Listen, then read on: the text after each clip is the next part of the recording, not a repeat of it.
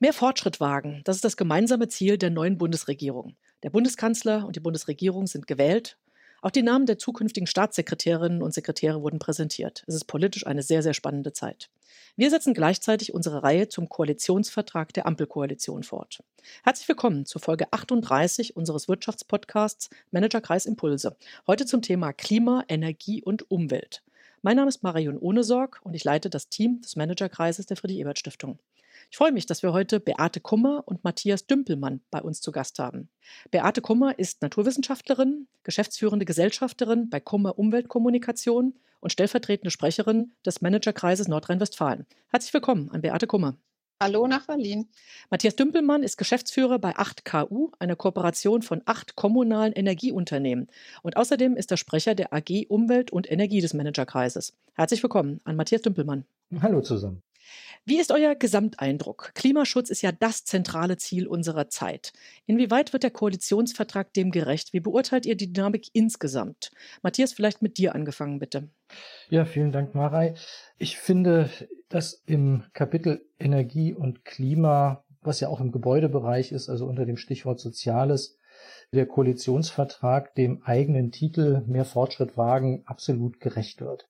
Allerdings ist es so, dass wir jetzt im Moment nur eine ganze Menge von einzelnen Hinweisen, Impulsen, Zielen und so weiter haben. Und es ist immer wichtig, solche weitreichenden Ziele dann auch mit Maßnahmen zu unterlegen. Das ist eine ganze Menge auf einen Schlag. Das wird anstrengend sein. Aber ich denke, wir sollten alle daran arbeiten, das voranzubringen, weil in der Tat, du hast es eben gesagt, Klimaschutz ist das entscheidende Thema in dieser Zeit. Ja, danke. Beate, wie schätzt du den Vertrag insgesamt aus Umweltsicht ein? Also ich schätze den Vertrag insgesamt als sehr positiv ein. Ich habe mich zum einen gewundert, dass doch in relativ kurzer Zeit mit drei Parteien es gelungen ja. ist, wirklich mit viel Innovationspotenzial diesen Vertrag zu gestalten. Für den Bereich Umwelt- und Klimaschutz sind wichtige Ziele enthalten. Ich denke, dass es da wirklich jetzt vorangeht.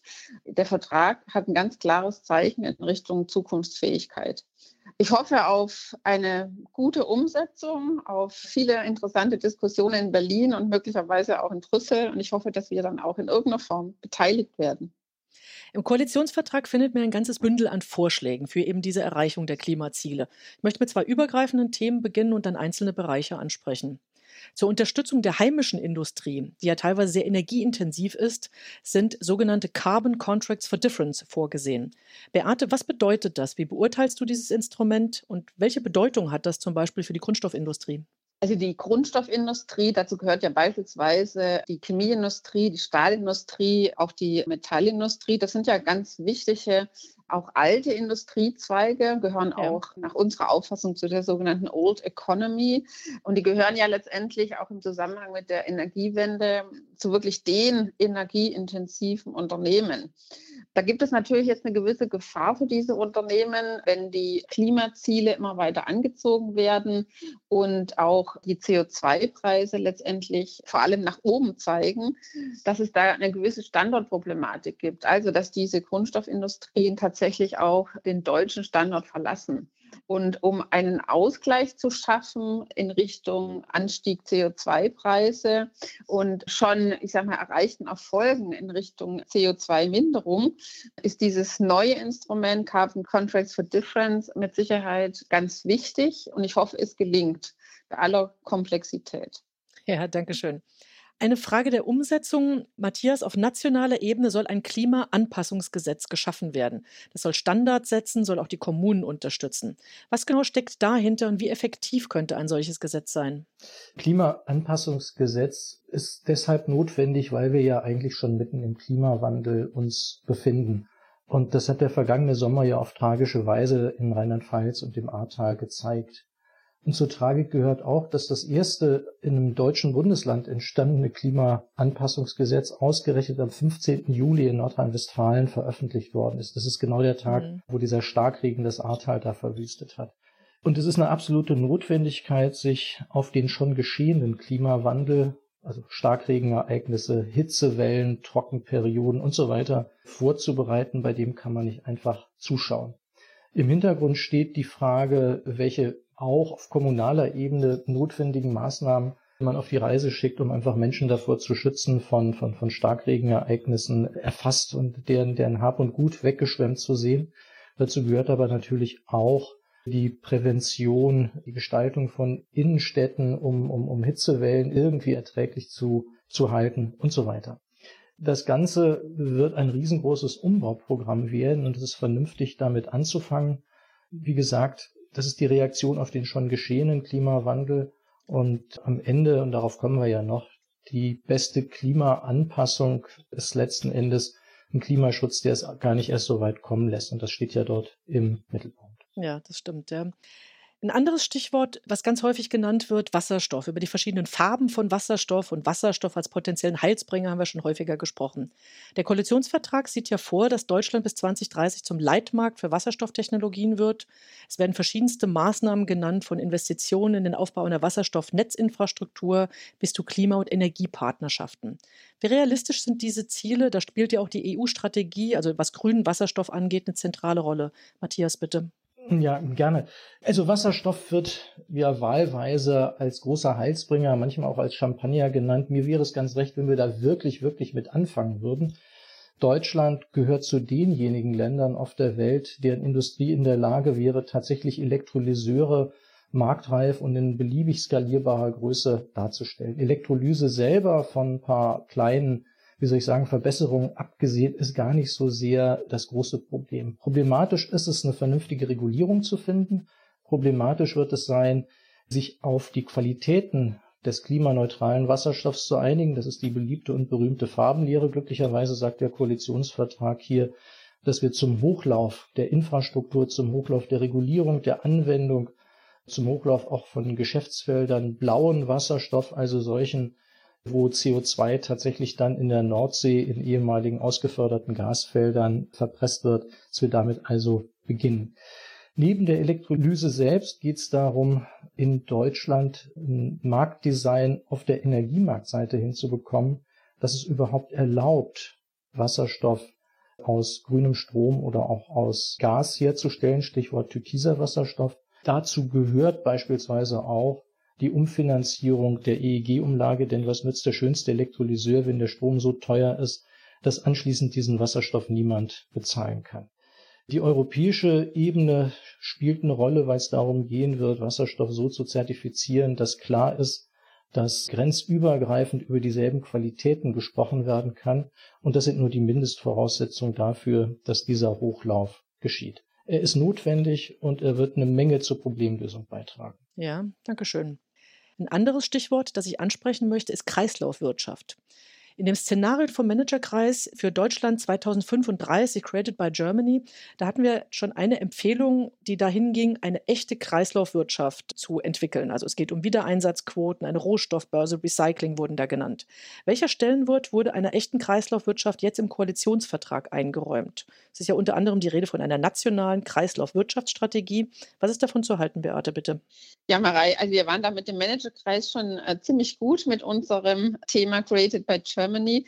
Und ich habe mich ehrlich gesagt sehr gefreut, dass die Kreislaufwirtschaft jetzt tatsächlich im äh, Koalitionsvertrag doch einen viel breiteren Stellenwert einnimmt als die Koalitionsverträge der letzten Jahre. Denn Meiner Meinung nach ist die Kreislaufwirtschaft nach wie vor etwas das Stiefkind gewesen, auch im Bereich Klimaschutz. Ich will jetzt mal kurz erläutern. Also nationale Kreislaufwirtschaftsstrategie absolut notwendig. Ich finde es wichtig, dass man hier insbesondere viele Unternehmen mit einbezieht und letztendlich anfängt, vom Anfang her und nicht vom Ende her zu denken. Was meine ich damit? Es ist letztendlich ganz wichtig, dass äh, Produkte, die in Deutschland, in der EU auf den Markt kommen, kreislauffähig gemacht werden. Und ja. letztendlich ist es leider so, dass Produkte, die heute auf den Markt kommen, auch im Zusammenhang mit der Energiewende, ich möchte nur nennen, zum Beispiel Lithium-Akkus, die man ja heute braucht, in großem Umfang, für den Hochlauf der Elektromobilität, dass solche Lithium-Akkus eigentlich nicht wirklich kreislauffähig und recyclingfähig sind. Und deswegen ist es wichtig, dass wir im Koalitionsvertrag nicht nur vorsehen, diese Kreislaufwirtschaftsstrategie, sondern auch wirklich auch forschen wollen in Richtung Batterierecycling. Da gibt es einzelne Ansätze heute schon in Deutschland. Es gibt einzelne innovative Unternehmen, die hier tätig sind, aber da muss noch wirklich ganz viel passieren. Ein weiteres Beispiel, worüber ich mich sehr gefreut habe, ist die Einführung eines digitalen Produktpasses und eines Recycling-Labels. Das ja. sind eigentlich Instrumente, die aus meiner Sicht lange überfällig sind, die man aber braucht, äh, letztendlich zum einen, um ein echtes Design for Sustainability, also Design for Recycling letztendlich umzusetzen und das Recycling-Label letztendlich als Marke zu nutzen, um auch letztendlich die Verbraucher dann mitzunehmen. Hallo, hier, wir haben hier ein recyclingfähiges mhm. Produkt beziehungsweise ein Recyclingprodukt. Ja, das sind gute praktische Beispiele. Ja. ja, kommen wir zur Energiewende. Sie wurde ja gerade schon angesprochen. Was hast du beim Koalitionsvertrag zum Thema Energiewende besonders begrüßt, Matthias? Und was kam aus deiner Sicht vielleicht auch zu kurz? Ich will drei Punkte nennen. Zum einen ist es absolut begrüßenswert, dass wir endlich eine klare und auch angepasste Zielgröße bei erneuerbaren Energien, also bei Strom aus Wind und Sonne, da stehen haben. So schwierig das im Einzelnen sein mag, das auch umzusetzen. Zum Zweiten macht der Koalitionsvertrag etwas sehr, sehr richtig.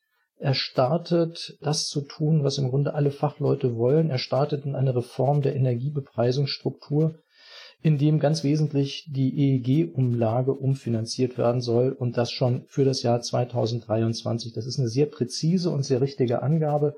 Wir haben das im Übrigen ja auch in Created by Germany, also in unserem Managerkreis-Projekt so formuliert. Das ist eine wesentliche Voraussetzung, diese Umfinanzierung der EEG-Umlage, saubere energiewirtschaftliche Kriterien und mehr marktwirtschaftliche Elemente in der Energiewende zu verankern. Es werden noch genügend Fördertatbestände übrig bleiben, aber die Umfinanzierung ist eine ganz wesentliche energiewirtschaftliche und im Übrigen auch eine Maßnahme, die einen sozialen Aspekt hat, denn Deutschland gehört ja bekanntermaßen zu den Ländern mit den allerhöchsten Strompreisen europaweit.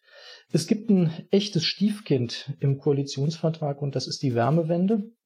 Denn mhm. die ist im Grunde genommen als riesengroßes, aber mit wenig Kriterien versehenes Förderprogramm für nur einen einzigen Teil der Wärmewende ausgestattet, nämlich der ganze Bereich Sanierung. Der ist bislang schon ziemlich, ziemlich teuer. Ich würde mir wünschen, dass wir hier sowas wie Qualitätskontrollen einziehen, dass nicht sozusagen ganz viel Geld ausgegeben wird, ohne dass man weiß, welche Effekte das hat. Das hat der Bundesrechnungshof unlängst moniert. Der zweite Teil der Wärmewende bezieht sich aber auf die Angebotsseite. Auf der Angebotsseite geht es darum, mehr und mehr gerade Ballungsräume mit dekarbonisierter, klimaneutraler Wärme in Wärmenetzsystemen auszustatten. Hier fehlen eigentlich Ansätze und eine soziale Wärmewende muss erst noch konzipiert werden. Das ist ja ein Thema, was wir in unserer Arbeitsgruppe Umwelt und Energie uns auch vorgenommen haben. Ja, eine große Aufgabe, ja. Bleiben wir noch einen Moment bei der Energiewende. Sie soll laut Koalitionsvertrag naturverträglich gestaltet werden und sie soll ohne den Abbau von ökologischen Schutzstandards forciert werden. Wie lässt sich das mit dem gerade von dir erwähnten geplanten massiven Ausbau der erneuerbaren Energien vereinbaren, Matthias? Das wird ein Ritt auf der Rasierklinge werden. Da bin ich leider absolut klar. Robert Habeck hat ja schon gesagt, ich finde, da hat er ein bisschen übertrieben, dass Energiewende auch Zumutungen bedeuten wird. Bevor wir zu Zumutungen kommen, soll man erstmal damit beginnen, überhaupt gerade Wind an Land Projekte zu beschleunigen. Das beginnt ja nicht erst bei Naturschutzstandards, sondern das fängt da an, wo es um die Beplanung und um zum Beispiel sowas wie digitalisierte Genehmigungsverfahren geht. Heute muss jeder, der ein Windprojekt startet, 10 bis 20 Mal irgendwelche Formulare ausfüllen, und zwar mit dem Kugelschreiber. Das heißt, wir haben hier unglaubliche Verzögerungen, die im Kapitel Digitalisierung des Koalitionsvertrags sicher richtig beschrieben sind. Das zweite sind tatsächlich dann naturschutzfachliche Standards. Da ist ja besonders klar, dass in der Vergangenheit ganz viele Projekte über den Schutz von einzelnen Tieren, also Individuenschutz, gestolpert sind und über diese Kriterien verhindert wurden und der Erhalt von Arten spielte eine ganz, ganz, ganz geringe Rolle. Es gibt ein Beispiel bei einem meiner Unternehmen, wo tatsächlich auf dem Klageweg herausgebracht wurde, dass hier Leute tatsächlich ein Rotmilan-Nest, das ist kein Witz, was ich sage, tatsächlich in das Gebiet des geplanten Parks gelegt wurden. Dazu hat es ein äh, Gerichtsverfahren gegeben, das hat alles klar gemacht und gezeigt. Wir werden uns auch, da bin ich sehr fest von überzeugt, von der Vorstellung verabschieden, dass wir überall Natur haben, wir werden eine Kulturlandschaft haben, wir werden, das ist in Deutschland aber nichts Neues, wir haben überall gestaltete Landschaften, wenn man so will, kuratierte Landschaften. Und das wird auch mit der Energiewende so funktionieren. Und wenn man das vernünftig gestaltet, bleibt eine ganze Menge übrig, um die Biodiversität, die aus meiner Sicht denselben Status haben sollte wie der Klimaschutz, auch zu erhalten. Aber die Diskussion ja. muss hart und klar geführt werden. Ja, ja, vielen Dank. Ich möchte eine ähnliche Frage an Beate stellen. Also ökonomische Entwicklung muss immer mit ökologischer, sozialer Verantwortung einhergehen. Und dabei wird entscheidend sein, darüber haben wir gerade auch gesprochen, dass die breite Bevölkerung die Maßnahmen mitträgt. Wie kann aus deiner Sicht ein stärkeres Umweltbewusstsein gefördert werden einerseits? Andererseits eben diese Frage von gerade eben, welche Rolle kann eben Kommunikation dabei spielen, wenn schnellere Genehmigungsverfahren trotzdem natürlich auch weiterhin mit aktiver Beteiligung einhergehen sollen? Wie kann das gelingen?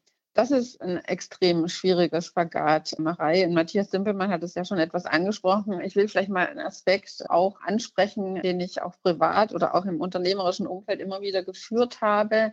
Wie nehme ich überhaupt Menschen mit? Ich bin absolut demokratisch aufgestellt. Ich bin auch natürlich für Beteiligung in Genehmigungsprozessen. Aber wenn wir Klimaschutz, die Energiewende, Kreislaufwirtschaft ernst nehmen wollen, dann muss es zu Zumutungen kommen. Da bin ich der festen Überzeugung. Ich gebe ein paar Beispiele. Also erstmal glaube ich, man kann, also wenn es um Kommunikationsmaßnahmen geht, insbesondere im Bildungsbereich viel, viel erreichen. Und da muss man ganz früh anfangen. Frühkindliche Bildung in der Schule, im Hochschulbereich, im Ausbildungsbereich. Man muss an neue Ausbildungskonzepte denken. Man muss das Thema Klimaschutz, Energiewende, Kreislaufwirtschaft ganz einfach auch in Ausbildungsinhalte mit reinnehmen. Und äh, letztendlich muss man es den Menschen begreiflich machen, dass jeder Verantwortung trägt, jeder im Bereich seines privaten Lebens auch Emissionen reduzieren kann. Und letztendlich ist es ja das, was jetzt durch die Einführung von CO2-Preisen ja angedacht ist. Ja. Das Fahren wird teurer. Es wird teurer, letztendlich die Wohnung zu heizen. Die Flüge werden teurer werden. Und ich gehe davon aus, dass auch Fleischessen demnächst teurer wird. Ja, damit kann man natürlich auch einiges erreichen, weil ich denke, gerade über den Preis muss man auch Anreize schaffen. Das muss man auch wiederum ausgleichen. Das sehe ich auch so. Wir müssen ja eine sozial-ökologische Wende hinbekommen. Das ist eine eine Riesenaufgabe. Und derzeit haben wir ja nicht nur den Klimawandel als große Herausforderung, sondern eben zusätzlich die Pandemie. Und ich bin mir natürlich da auch bewusst darüber, dass Menschen die letztendlich eben unter einer Pandemie leiden, die Todesfälle haben aufgrund von äh, Covid-19, dass sich solche Menschen natürlich nicht mit den Klimaschutzanforderungen auseinandersetzen wollen. Also das wird schwierig, aber es wird gelingen. Und ich sage nochmal, ich denke, am ehesten muss man, um die Bevölkerung mitzunehmen, im Kleinkind- und Bildungsbereich anfangen. Mhm. Ja, ja, spannend. Ja, vielen Dank. Abschließend mit der Bitte um eine kurze Antwort noch mal eine Frage an beide zu einem Schlusskommentar. Also welche Klima- und Umweltaspekte haltet ihr für besonders zielführend? Was hätte vielleicht einen größeren Stellenwert verdient? Auch da jetzt noch mal so ein Gesamteindruck. Vielleicht erst dann Beate bitte und dann Matthias.